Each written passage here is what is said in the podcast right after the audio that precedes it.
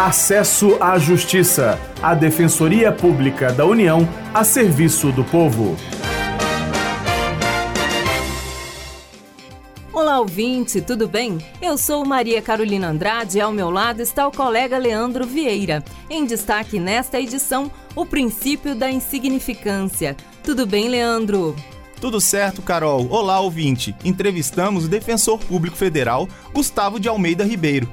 Ele vai explicar o que diz esse princípio do direito. É, Leandro. Muitos casos chegam para julgamento no STF, o Supremo Tribunal Federal, e tem a ver com esse princípio.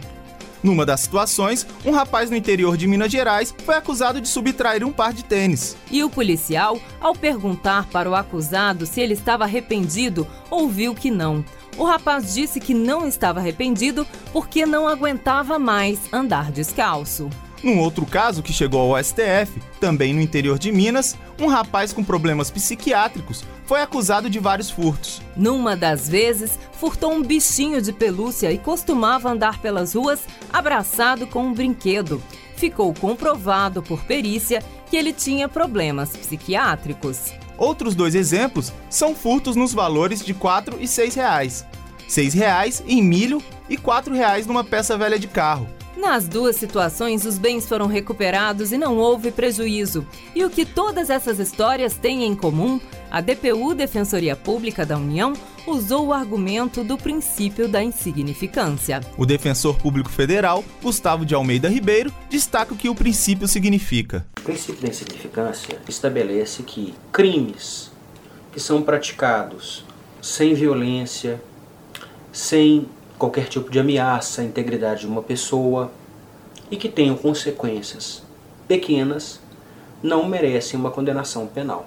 São condutas, portanto, que não têm violência e que o fruto delas é um fruto, o resultado é um resultado pouco importante, pouco relevante. Gustavo Ribeiro diz que furtos de pequenos valores são os casos em que mais se aplica o princípio da insignificância. Muitas vezes são produtos de supermercado ou higiene pessoal. Há também a possibilidade de usar o princípio em relação ao crime de descaminho, como informa o defensor federal. Descaminho é aquela conduta da pessoa que vai ao Paraguai, que vai em outro país e busca produtos para vender no Brasil, sem pagar os impostos que tem que pagar. A pessoa pode buscar o produto, mas tem que pagar o imposto. Quando não paga o imposto, é chamado de descaminho.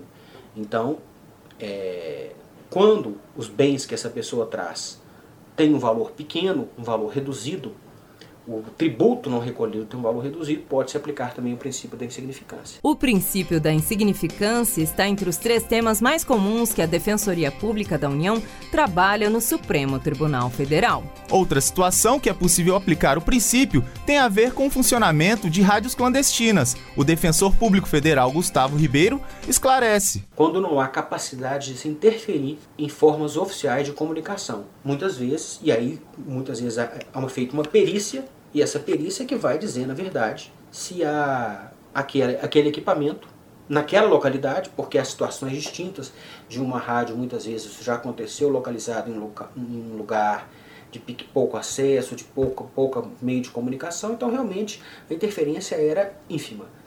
Mas as situações, o que se avalia se naquele local, naquela localidade e aquele equipamento interfere, por exemplo, na aviação civil, em outras rádios autorizadas, em outras formas de comunicação da polícia ou qualquer coisa nesse sentido. O defensor público federal Gustavo Ribeiro explica ainda que muitas vezes o Estado esteve ausente o tempo todo na hora de fornecer o mínimo às pessoas favorecidas por esse princípio. A insignificância ela deve ser usada quando o que a pessoa fez não justifica a atuação do direito penal, que tem consequências muito graves, como usando, né, sendo manchar uma ficha criminal, muitas vezes dificultar a obtenção de um emprego, muitas vezes impor a uma pessoa uma restrição.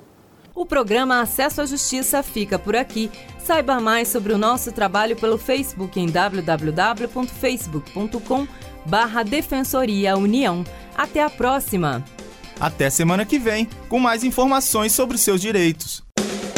Você ouviu Acesso à Justiça, uma produção da Assessoria de Comunicação Social da Defensoria Pública da União.